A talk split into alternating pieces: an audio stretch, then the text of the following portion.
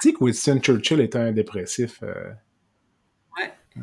Puis il y a plusieurs gens, des, des, des, personnes célèbres qui soient maladies bipolaires ou qui ont fait des dépressions euh, à répétition. Oui, là. tout à fait. Tout à oui, Churchill, il a fait. Euh, ben, il y avait une maladie il récurrente. ça euh, le chien noir, lui. Ouais. Le Black Dog. Le Black Dog, oui. Euh, Bienvenue à La Santé au-delà des mots, un rendez-vous avec des gens passionnés du réseau de la santé. Votre hôte, Jean-Pierre Gagné, lui-même médecin, vous fera partager sa passion pour le domaine et vous fera découvrir une foule d'invités et d'acteurs clés du réseau. Voici votre hôte, le docteur Jean-Pierre Gagné. Bonne écoute!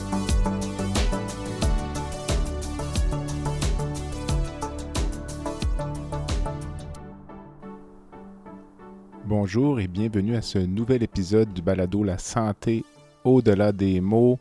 Cette semaine, mon invité Dr Marie-Frédéric Allard, qui est psychiatre euh, spécialisé en psychiatrie légale. Vous avez eu le loisir de l'entendre euh, lors d'un épisode récent concernant euh, certains troubles de personnalité de type antisocial, psychopathie et autres. Aujourd'hui, je m'entretiens avec euh, Marie-Frédéric au sujet euh, d'une maladie très commune qui frappe euh, les gens dans notre entourage sur une base régulière. Il s'agit des troubles associés à la dépression. Bonne écoute.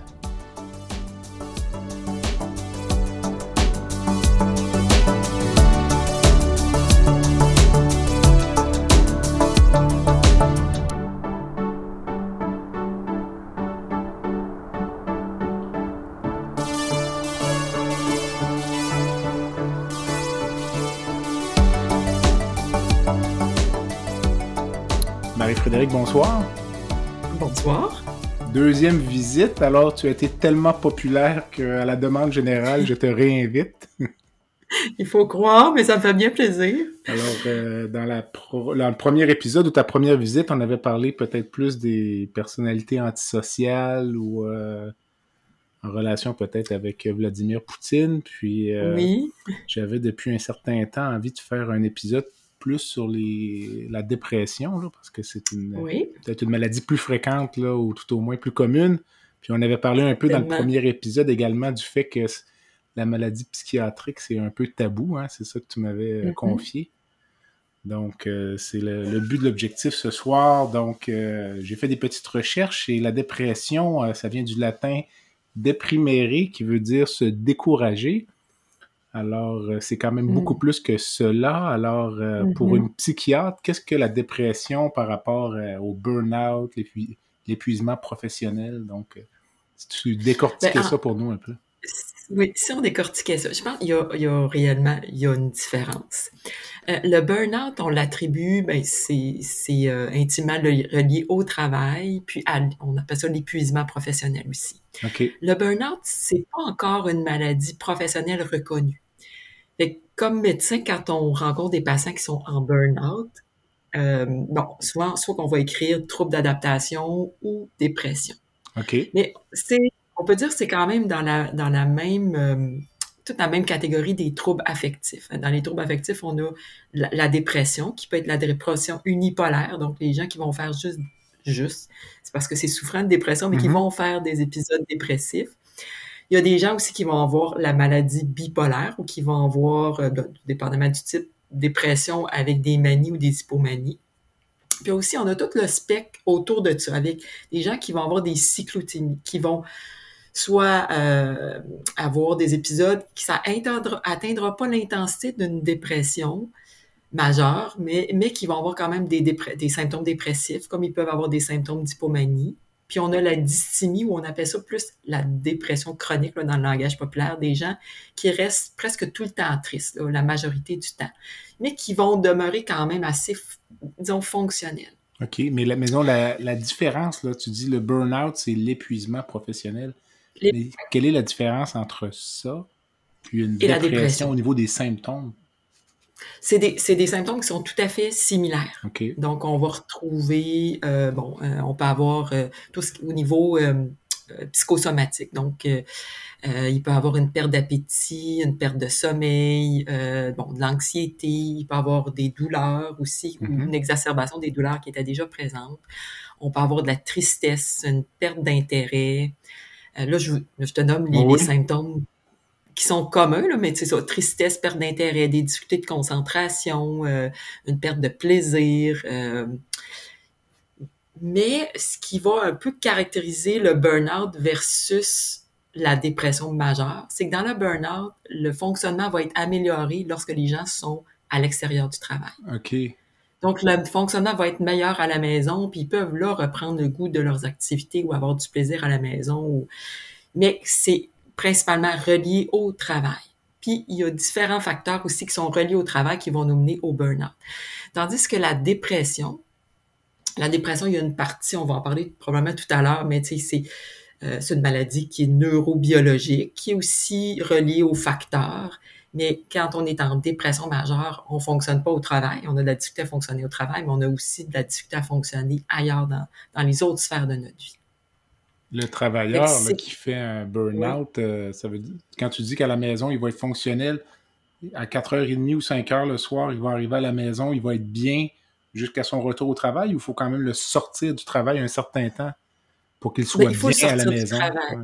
Oui, parce, parce qu'il va être plus fonctionnel, mais il va pas être totalement fonctionnel parce que ça va quand même le suivre, mettons, les, malaises qu'il a au travail, ça va, mm-hmm. ça peut envahir d'autres sphères de sa vie puis le faire en sorte que la personne est préoccupée à la maison puis qu'elle pense tout le temps à ça, puis qu'elle dort pas bien, puis qu'elle mange pas bien. Il va avoir ça. Mais on, peut dire que si on le sort du milieu, ça va être un des traitements. Ça va améliorer quand même son fonctionnement, puis son humeur, puis les autres symptômes. Parce que le, stress principal, c'est relié au travail. OK. Puis qu'est-ce qui nous amène à un burn-out aussi? Mm-hmm. C'est, ben, il y a plusieurs éléments, encore souvent reliés au travail. Donc, ça peut être parce que nos compétences sont pas adaptées au travail qu'on fait. Euh, ça va nous en demander trop ou bien euh, on n'a pas de contrôle dans, dans, notre milieu de travail. Donc, on nous en demande trop pour qu'on se sent un peu en perte de contrôle. Okay. Il y a des gens aussi qui qui deviennent, qui s'épuisent à travailler trop d'heures.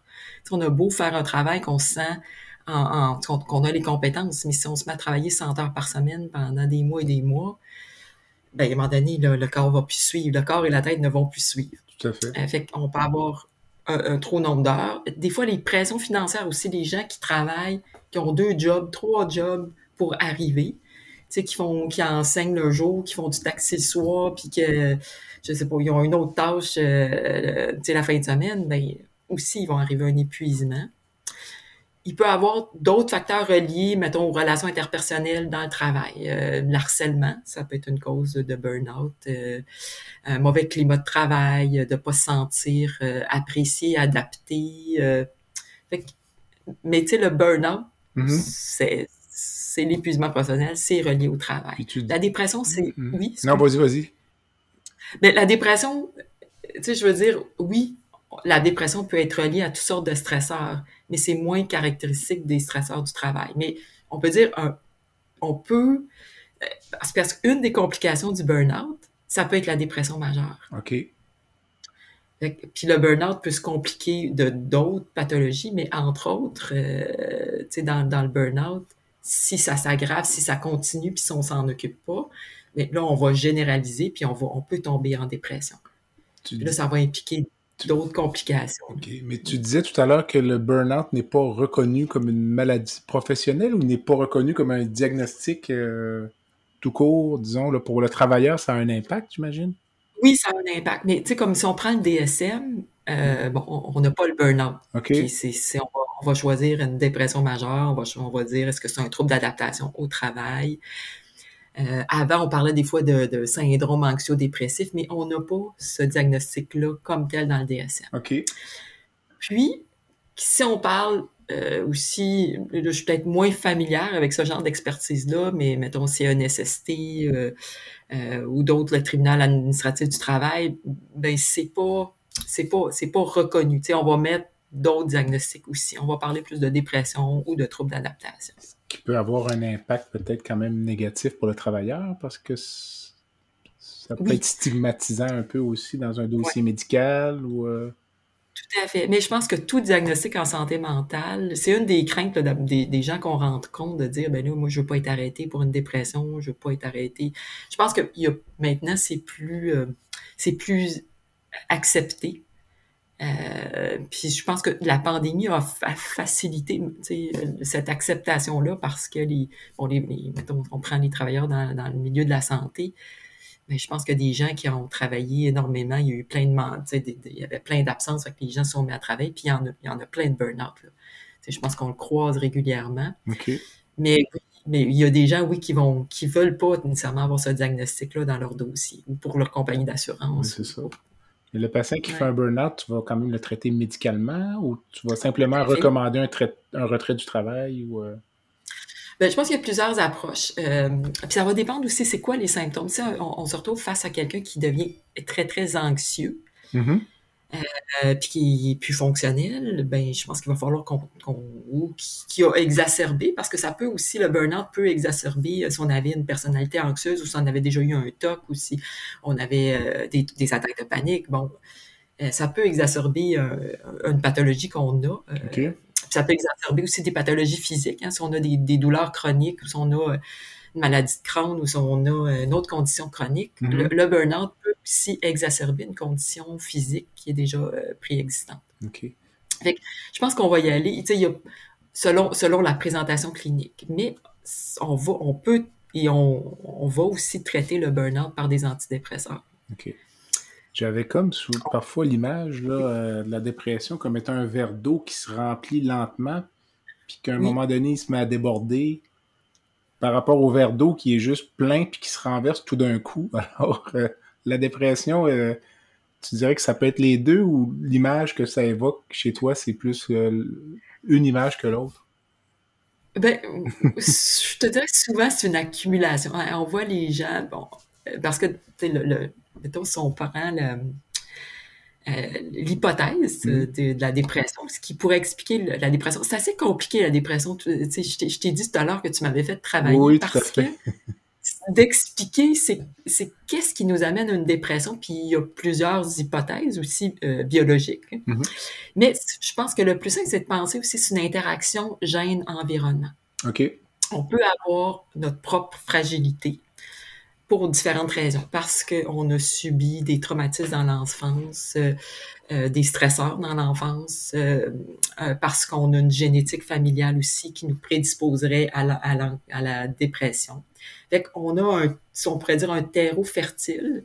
Puis ensuite, les événements stresseurs de notre vie peuvent s'accumuler. Puis là, à un moment donné, ça va déborder. Puis là, on va se retrouver en dépression. OK. Il y a des gens pour qui ça arrive assez vite.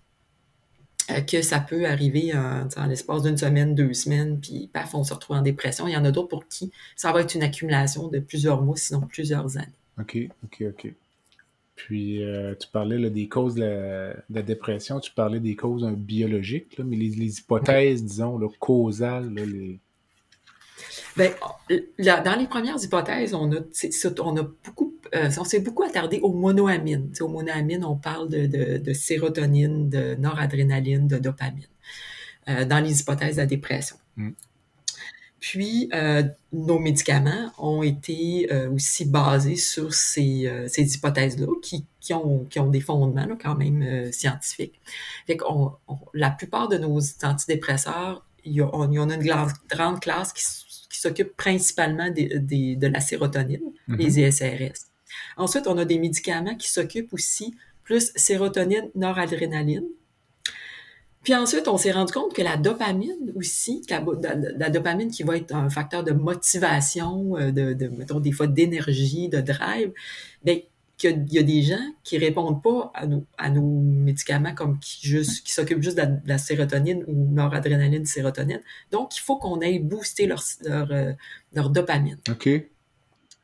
Fait on a des, tu sais, au, fil des années, il y a des médicaments qui se sont développés et qui s'adressent, qui, qui vont euh, s'occuper de ces trois grands neurotransmetteurs-là.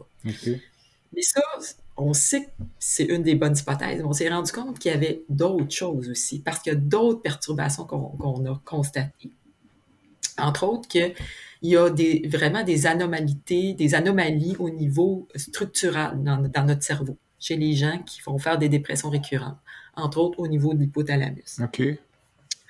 On sait également que l'axe hypothalamo... Euh, attends, là, là, je ne vais pas me tromper. Euh, pendant que tu cherches ta référence plus précise, ces anomalies-là cérébrales, on les voit dans un type d'examen qui est spécifique. Là.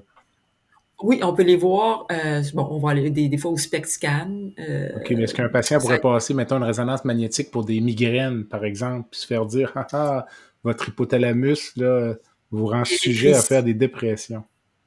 Oui, je pense pas que le, le, radiologiste irait jusqu'à dire jusqu'à dire ça. C'est souvent quand on va chercher, puis c'est avec la recherche aussi. C'est quand on cherche.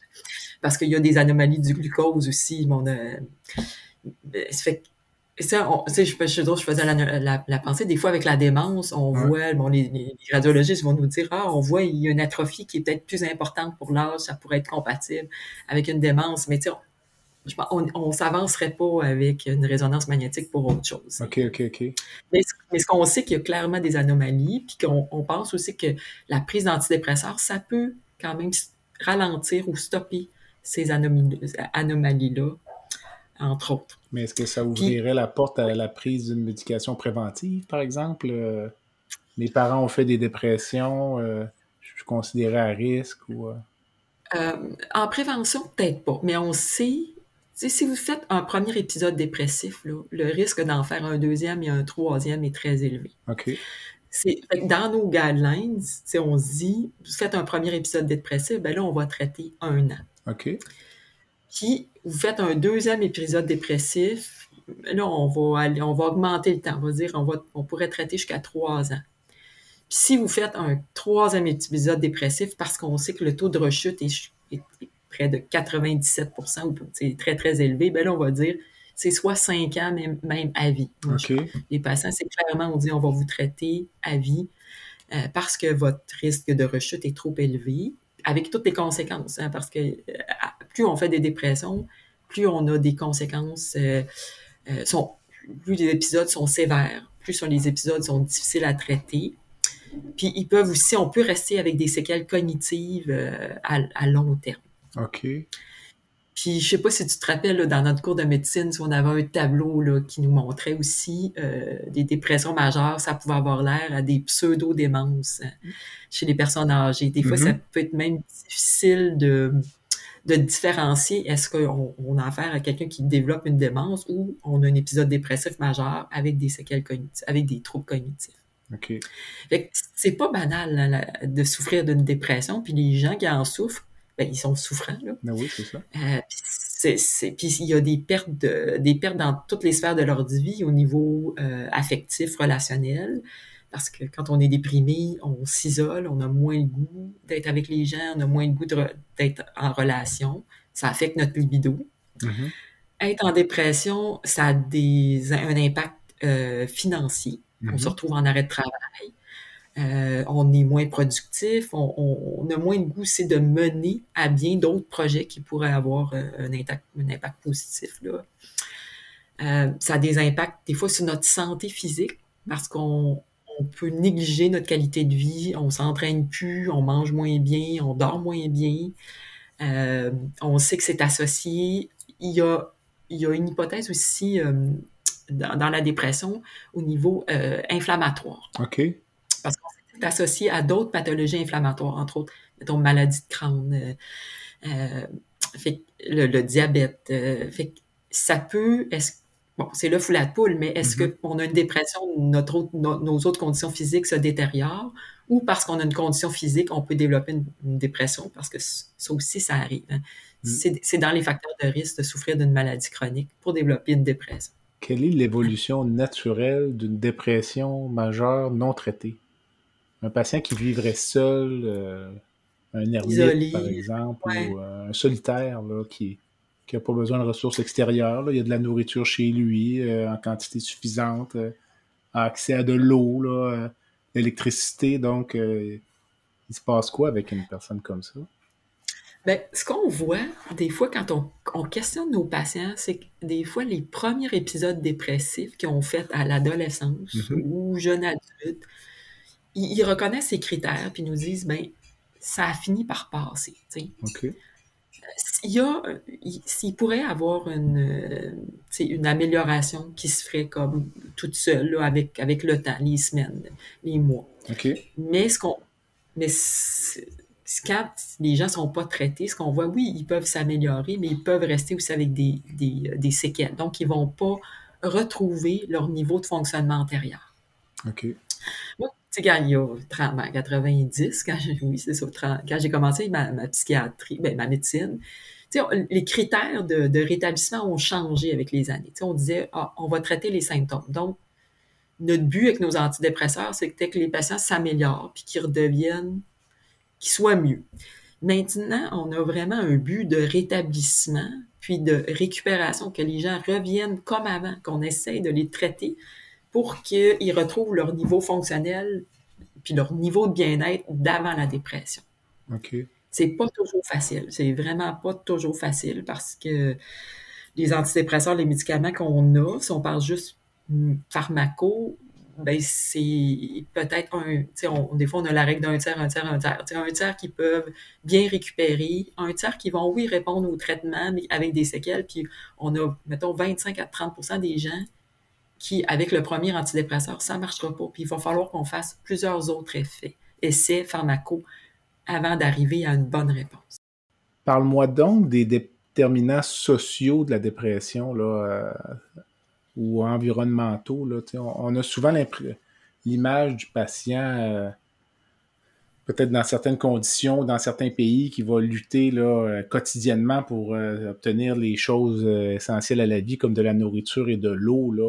Est-ce que ces patients-là peuvent faire des dépressions ou sont dans un niveau de survie tel que ce n'est même pas dans possible? Ben, ben, la, la, dépression, je pense que c'est plus, euh, c'est plus fréquent. En fait, aux États-Unis, je pense que c'est 20% des gens vont mm-hmm. faire ou ont fait une dépression. C'est très, très fréquent. Il y a d'autres pays où c'est beaucoup moins fréquent. Mm-hmm.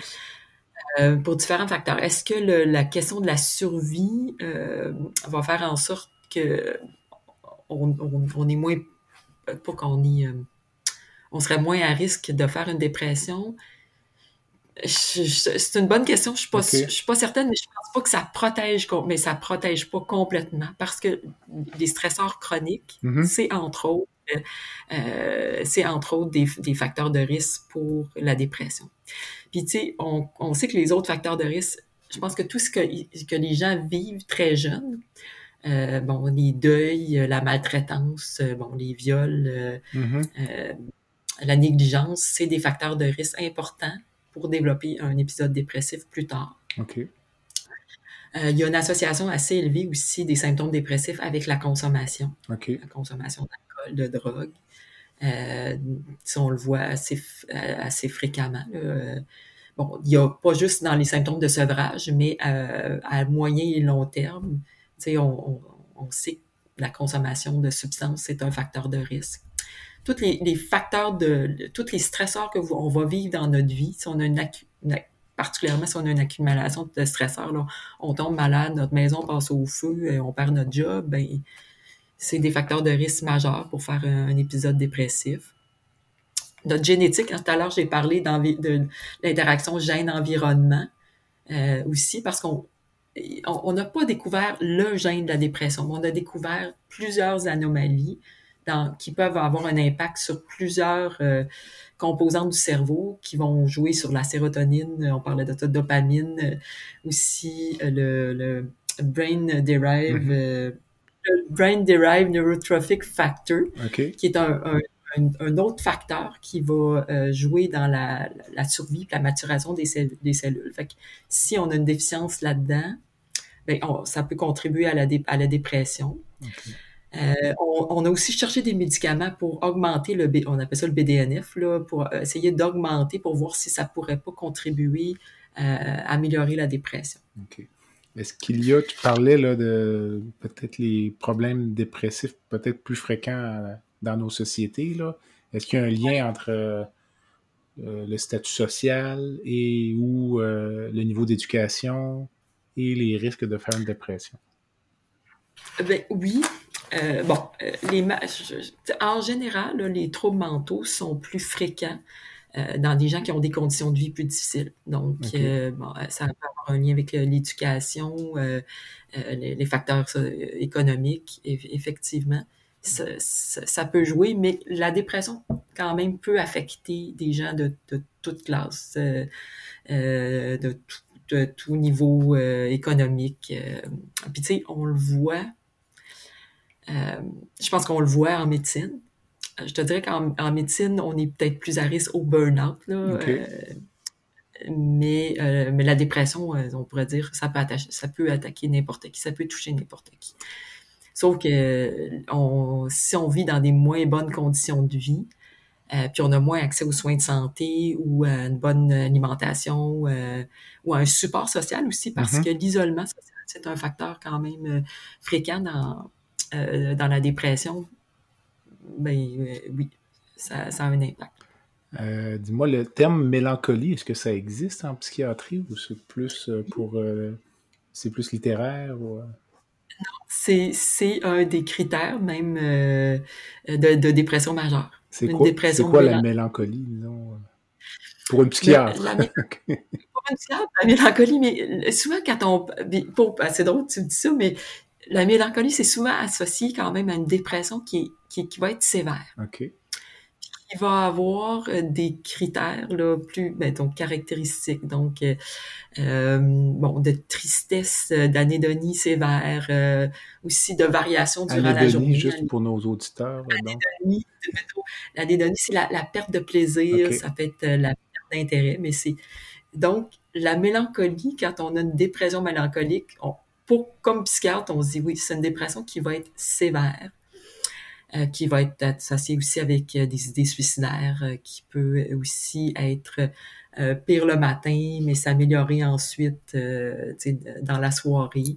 Okay. oui, ça existe, puis c'est un terme qui est présent, qui est qui est là depuis, depuis longtemps, dans les premiers. Depuis toujours, oui. On va prendre une courte pause et on revient avec Dr.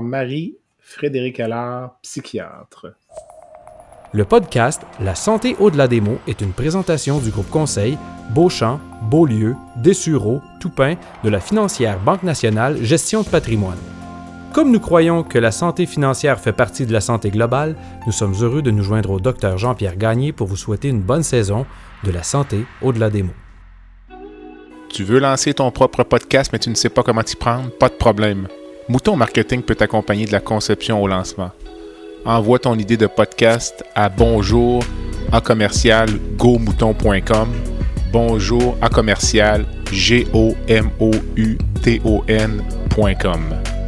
L'univers du podcast t'attend.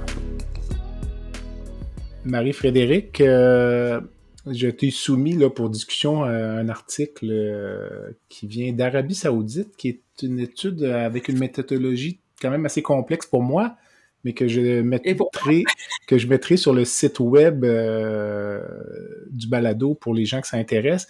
Mais sans mm-hmm. entrer dans nécessairement les détails de la méthodologie, d'abord, on parle des coûts énormes associés à la, euh, la dépression aux États-Unis. Pour donner une idée, là, on parle de coûts globaux. Là, quand tu parlais des effets de la dépression sur mm-hmm. les autres problèmes de santé et vice-versa, des coûts de 172 milliards là, dans les années 2010.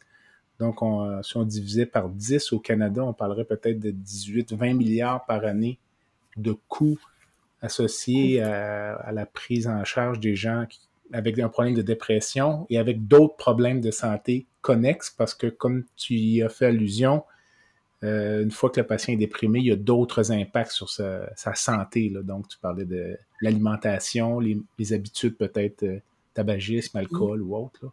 Mais euh, bref, mais là où l'étude était venue me chercher, c'est que les auteurs venaient à la conclusion que ultimement, les antidépresseurs n'avaient pas vraiment d'effet à long terme sur la qualité de vie des patients. Donc, c'est pour ça que je pense qu'on ça pourrait faire l'objet d'un débat dans vos colloques. J'imagine que ça va venir, mais ta première impression, là, quand tu vois euh, une littérature comme ça, ça doit être confrontant quand même comme, euh, comme thérapeute ou. Puis en même temps, euh, tu sais, je me dis, la dépression, ça peut être une maladie récurrente. Hein. les gens, on parlait tout à l'heure du taux de récurrence qui est très élevé. Puis on sait aussi que plus on, a, on fait plusieurs épisodes, euh, bon, plus ça va être difficile à traiter. Euh, ça, des fois, ça va nous amener à augmenter les doses. Mm-hmm. il y a des effets secondaires à la médication qui sont qui, altèrent la qualité de vie. Là, mm-hmm. Je pense, mettons, l'effet secondaire sexuel. Mm-hmm. Prendre un ISRS, un antidépresseur, ben, souvent, ça joue la libido, sur le, des fois les capacités d'érection, sur euh, l'orgasme. En partant, on joue sur notre qualité de vie. ouais ça joue. Euh, ben, là, je fais juste parler des effets secondaires, mais il y a plusieurs antidépresseurs. Bon, les gens vont prendre du poids. Ça peut avoir aussi tout sur l'image corporelle. Mm-hmm. Si on prend du poids, puis ça nous amène à faire un diabète ou à moins bien contrôler notre diabète ou avoir une dyslipidémie, euh, avoir, être moins capable de bouger, avoir un impact sur nos articulations parce qu'on est plus pesant, puis là, on se met à faire de l'ostéoporose. Ben, tu sais, il y a, je pense que ça peut, ça peut débouler en cascade. Fait que ça, je pensais juste aux, effets secondaires. Je pouvais comprendre que oui, ça peut avoir un impact sur, la, qualité, de vie, à, long terme. Je dirais que cette étude-là, quand je la lisais, j'avais beaucoup de questionnements parce mm-hmm. que, oui, la méthodologie, puis je suis loin d'être une spécialiste en stats puis en mm-hmm. méthodologie, fait que aussi, il y avait des parties que j'avais plus de misère à critiquer, mais je me disais, bon, on sait pas, ils ont pris des diagnostics de dépression, euh, selon dans des, bases de données, évidemment. dans des bases de données avec des codes. Mm-hmm. Mettons, la, dépression de l'autre dans, le DSM, c'est 2,96, mettons 2,3,5. Bon. Euh. Puis, c'est que là, on ne sait pas ce que c'était le premier épisode, le deuxième épisode, le troisième épisode. On, on ne parle pas non plus de comorbidité. Comorbidité, ça veut dire c'est toutes les maladies qui sont associées à la dépression. Parce que on sait que la dépression et les troubles anxieux, c'est frères et sœurs. Si on a une dépression, il faut chercher un trouble anxieux. Si on a un trouble anxieux, il faut chercher une dépression. puis, si on a un, trouble dépressif majeur associé à de l'anxiété, ben, c'est plus difficile à traiter, puis l'impact sur le fonctionnement va être plus élevé. On parle aussi de comorbidité avec tout ce qui est les troubles de l'usage de l'alcool, des drogues. Puis, si on a un problème de consommation associé à notre dépression, bon, notre médication est moins efficace c'est clair que ça a un impact sur notre qualité de vie, sur nos relations interpersonnelles, sur notre, façon de travailler, tout ça. Euh, si on a euh, une dépression associée à un trouble de personnalité, parce que euh, si on, mettons, on souffre d'un trouble de personnalité limite, ben, on a bien plus de risques de faire une dépression dans notre vie parce que souvent on a eu vécu des difficultés dans notre vie, dans l'enfance, des abus, de la négligence. on va avoir beaucoup plus de difficultés dans nos relations interpersonnelles, ce qui nous met plus à risque de faire une dépression. Fait en partant de là, avoir un trouble de personnalité, ça affecte notre fonctionnement. Fait dans cette étude-là, juste pour te donner un exemple, je me disais, ouais, mais c'est quoi les autres pathologies ou les autres maladies qui sont associées à la dépression, qui mhm. peuvent avoir un impact sur le fonctionnement? Si on a des problèmes de santé physique aussi, hein, si on a des douleurs chroniques, euh, euh, une autre maladie chronique, ben oui, ça a un impact sur notre, sur notre fonctionnement, notre qualité de vie. Fait que tu vois, moi, je, voyais certaines limitations. Je me suis posé beaucoup de mm-hmm. questions en lisant cette, étude, cette étude-là. Euh, mais c'est évidemment confrontant parce qu'on donne des, antidépresseurs, on en donne beaucoup. Et pas juste pour la dépression, on en donne pour l'anxiété, mm-hmm. on en donne pour les douleurs chroniques. Euh, on peut en donner aussi, certains antidépresseurs, on les donne pour favoriser le sommeil. Si je pense à la trazodone, à la myrtazapine. Fait qu'on donne des antidépresseurs pour plein de pathologies, pas juste pour la dépression majeure. Des fois, on en donne aussi pour le TDAH. OK. Euh, pour les, gens qui, fait que, c'est confondant parce que c'est probablement dans les médicaments avec les benzodiazépines qui sont les plus prescrits au monde. Mm-hmm. Donc, si on se dit, ben, finalement, au bout du compte, on n'améliore pas tant la qualité de vie que ça de nos patients, ben, qu'est-ce qu'il faut réviser? Faut-tu réviser nos plans de traitement? Est-ce qu'il faut... Moi, je crois beaucoup à la psychothérapie. Mm-hmm. C'est clair que quelqu'un qui fait un épisode dépressif majeur, OK, la pilule, ça aide. Mais moi, je dis toujours, ça peut vous aider à vous sortir du trou, là, mais ça va pas régler tous, tous les problèmes autour. Fait qu'il faut entreprendre une psychothérapie ou du moins aller voir c'est quoi les changements dans notre vie, dans notre vie qu'on peut faire. Si c'est au travail, si c'est dans notre relation avec notre amoureux, notre amoureuse, avec nos parents, avec nos enfants. Euh, euh, parce qu'on sait que ce qui est le plus efficace pour traiter la dépression, c'est la combinaison des deux, la psychothérapie euh, et la pharmacothérapie. OK. Puis on sait que dans les dépressions, mettons, légères à modérées, la psychothérapie va probablement être aussi efficace que l'antidépresseur. OK, OK. J'aimerais t'entendre sur euh, les ECT ou les électrochocs. Est-ce que c'est encore utilisé, euh, utile? Oui, c'est très, très, très utile, très efficace oui, il y a des effets. Puis ça a beaucoup changé. Hein. Euh, tu sais, en toi, en tant que chirurgien, mm-hmm. tu vois comment ça se passe dans le bloc opératoire, mais maintenant, parce que les OCT, on les donne soit dans des milieux, des fois au bloc, des fois en, salle de réveil, mais la plupart du temps au bloc. Mm-hmm. Puis les anesthésies sont maintenant de plus en plus courtes. C'est ça. Parce que nos OCT sont efficaces.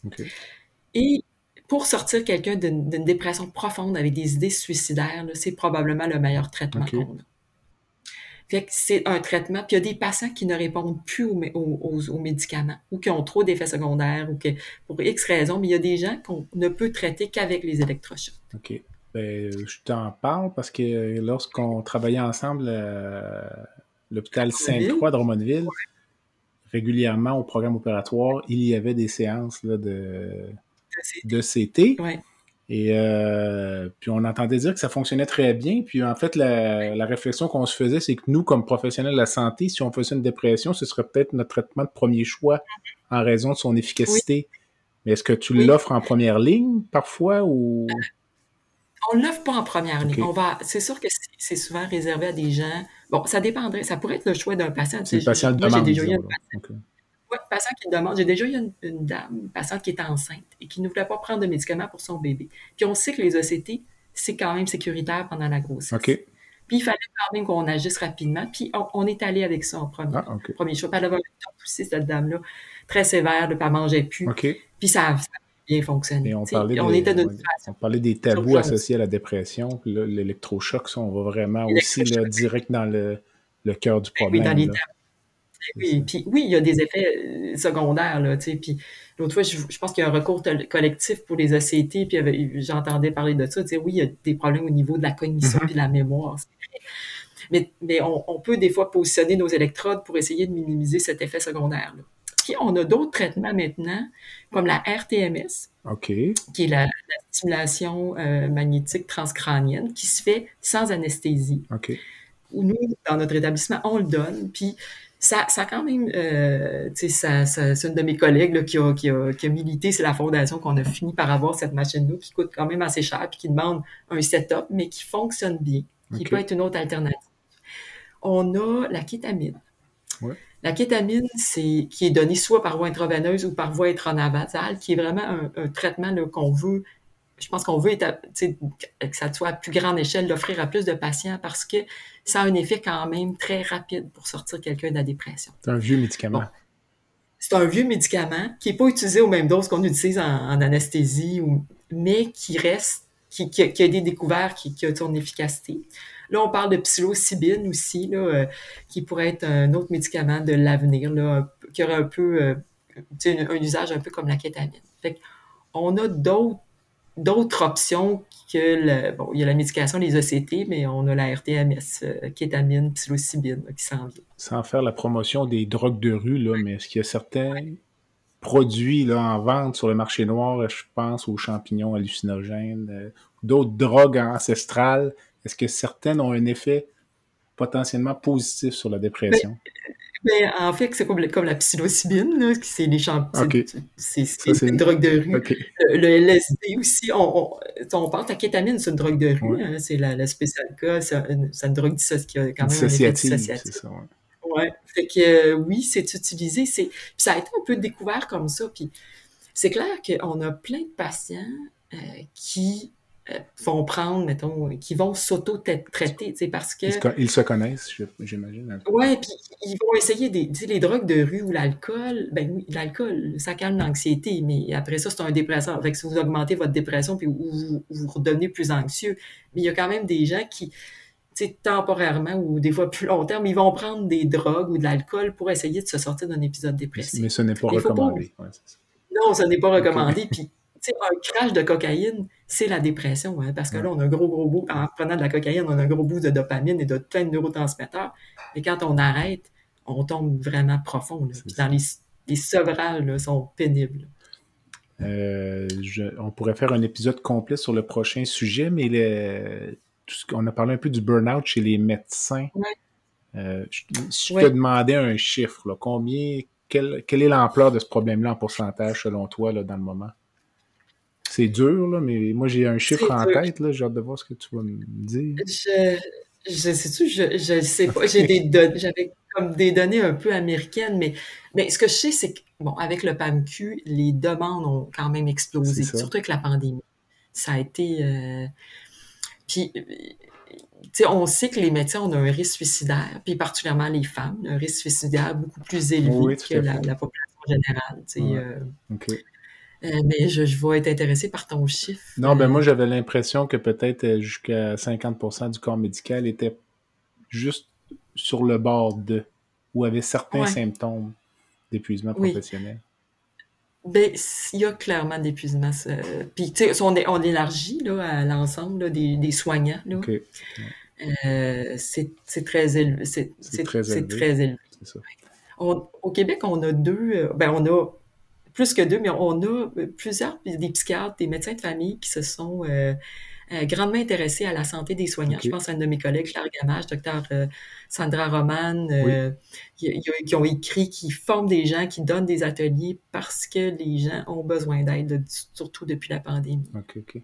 Donc, c'est très intéressant, mais on aura sûrement l'occasion d'y revenir là, concernant la, santé ou l'épuisement professionnel chez les médecins, puis, parce que ça touche un paquet d'autres enjeux. Donc, mmh. On aura l'occasion d'y revenir.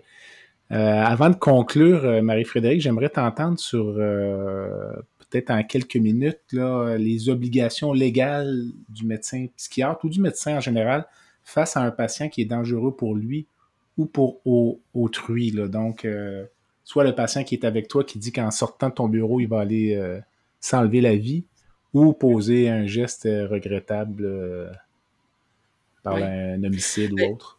Donc, comment, comment est-ce que tu gères ça? Là, oui. Ben, ah, en fait, ça s'appelle, c'est la loi, la P38. On mm-hmm. entend souvent parler de cette loi-là. c'est une loi, bon, c'est une loi qui nous permet, si on a, euh, mettons, une personne qui représente un danger grave et immédiat pour sa sécurité ou celle d'autrui, cette loi-là nous permet d'amener la personne à l'hôpital. Donc, via les policiers on peut aussi s'adresser à la cour euh, pour demander ce qu'on appelle une garde provisoire. Mais ça, ça demande une dangerosité. Pas, ça n'a pas besoin d'être grave et immédiat. Mm-hmm. Bon, ça, ça nous permet d'amener quelqu'un à l'hôpital. Une fois que la personne est à l'hôpital, souvent, elle va passer par l'urgence. Si le médecin, l'urgentologue ou le médecin de famille qui voit la personne peut mettre une personne, ce qu'on appelle en garde préventive, pour une période de 72 heures, s'il considère que cette personne-là présente un danger grave et immédiat pour elle-même ou pour autrui. Puis ensuite, souvent, bon, ça passe par l'urgence, puis c'est là que le psychiatre va entrer en, jeu. Parce qu'une fois que la personne est en garde préventive, il va avoir une consultation en psychiatrie. Puis là, le psychiatre va, aller évaluer. Maintenant, il, y a, eu, dans les dernières années, euh, le ministère a descendu des directives parce que il y a eu une décision euh, assez importante qui, où, je pense que l'ensemble du corps médical, ben, les, psychiatres, on s'est fait taper ses doigts, dire il faut respecter des délais. Parce que on brime, tu sais, de garder quelqu'un à compte son gré, on brime quelqu'un vraiment d'un droit fondamental. Fait qu'il faut qu'on a des délais très, très stricts à respecter. Euh, fait que le ministère a descendu dans tous les hôpitaux, dans tous les établissements du Québec, des, des, consignes. On a vraiment une démarche à suivre avec des formulaires à remplir. C'est vraiment, c'est quand même, c'est assez lourd, comme démarche, mais c'est important parce que euh, parce qu'il faut qu'on respecte les droits des patients. Fait que maintenant, on va souvent demander une garde provisoire. Ça veut dire qu'on va s'adresser à la Cour du Québec pour dire autorisez-moi, autorisez le médecin à examiner le patient, parce que soit le patient est inapte à consentir à l'examen, ou bien le, soit le patient refuse l'examen. Fait qu'on va s'adresser une première fois pour une garde provisoire. Fait que là, la Cour nous autorise si, elle considère, si le juge considère que le patient représente un danger. Puis ensuite, on va, on va pouvoir procéder à deux examens psychiatriques pour déterminer la dangerosité. si les deux psychiatres concluent que le patient, oui, représente soit une dangerosité pour autrui ou pour lui-même, ben là, il va recommander une garde en établissement pour une, pour une période, ça peut être de 7 jours, de 21 jours, de 30 jours. mais il faut que c'est toujours le tribunal hein, qui ordonne ça, qui décide. un des problèmes qui arrive, c'est que les tribunaux, des fois, vont pas considérer que la personne est dangereuse. Fait qu'ils peuvent dire, ben, j'autorise pas la garde. Fait que le patient peut alors quitter. OK.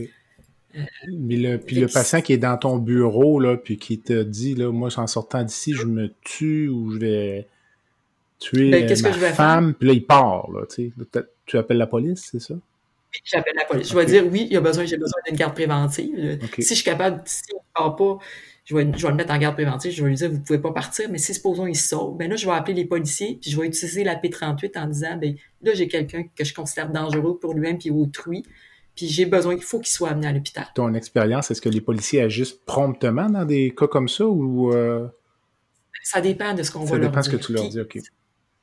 Ben, ça dépend de la situation, et je vous dirais que des fois, ben, il est arrivé quelque chose d'assez dramatique. Là. On a entendu parler euh, dans la région de Québec. Exact. Il y a un homme qui est allé visiter son voisin.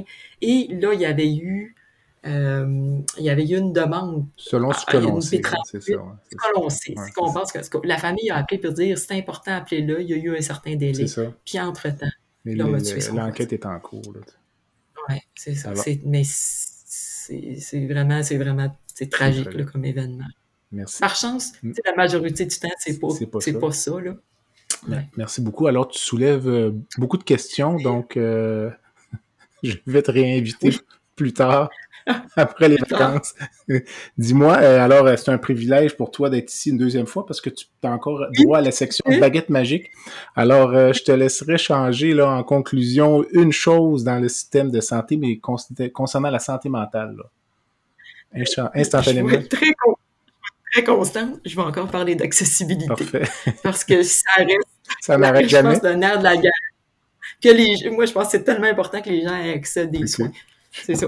Puis, euh, tu aurais donc avais, comme ton choix de personne dans le monde que tu aimerais rencontrer. Là, ce serait ton deuxième euh, choix, finalement. Là. Ah oui, mais là, j'ai réfléchi beaucoup, beaucoup, là, mais, mais finalement, j'ai choisi Freud, ah, qui reste quand même...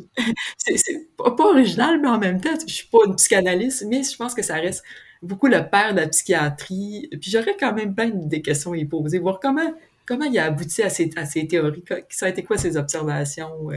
Ah, Puis mon surnom... Aurais-tu peur de le décevoir au point de vue intellectuel ou euh, scientifique ou... Euh? Ben, je me dirais. Ou, ça, oui, m'impressionnera pas. Ben, peut-être, je serais certainement impressionné. Intimidé, non, mais, euh, oui, mais je pourrais euh, je pourrais lui montrer que plusieurs années, euh, des centaines d'années plus tard, ben, où on en est rendu dans la psychiatrie moderne. Ah ben écoute, c'est un excellent choix. Donc, tu peux commencer à réfléchir tout de suite à ton troisième choix pour euh, notre prochaine rencontre. Je pense que je vais aller vers un musicien là, vers, à ce moment-là. Ah ben écoute, tu auras tout le loisir d'y penser. Alors, six mois pour y penser. Alors, ça complète notre entretien de ce soir. C'est très gentil. Donc, merci au docteur Marie-Frédéric Allard, qui est psychiatre spécialisée en psychiatrie légale au C3S de l'énergie. Marie-Frédéric, merci. Merci beaucoup. Bonne soirée. Ça a été très apprécié, puis euh, au plaisir peut-être euh, d'une prochaine rencontre. J'espère. Merci. Ceci complète l'épisode d'aujourd'hui. Je vous remercie pour votre fidélité. Je vous invite à visiter le site web du balado qui est www.baladosanté.ca au b a l a d o s a n t e.ca. Sur le site web, vous trouverez une foule d'informations sur les épisodes antérieurs. Vous pourrez vous abonner au site web. Vous pourrez également m'envoyer des commentaires ou me suggérer un ou une invitée. Je vous invite également à découvrir euh, la page Facebook du balado. Et finalement, je fais un appel aux commanditaires qui aimeraient s'associer à cette activité.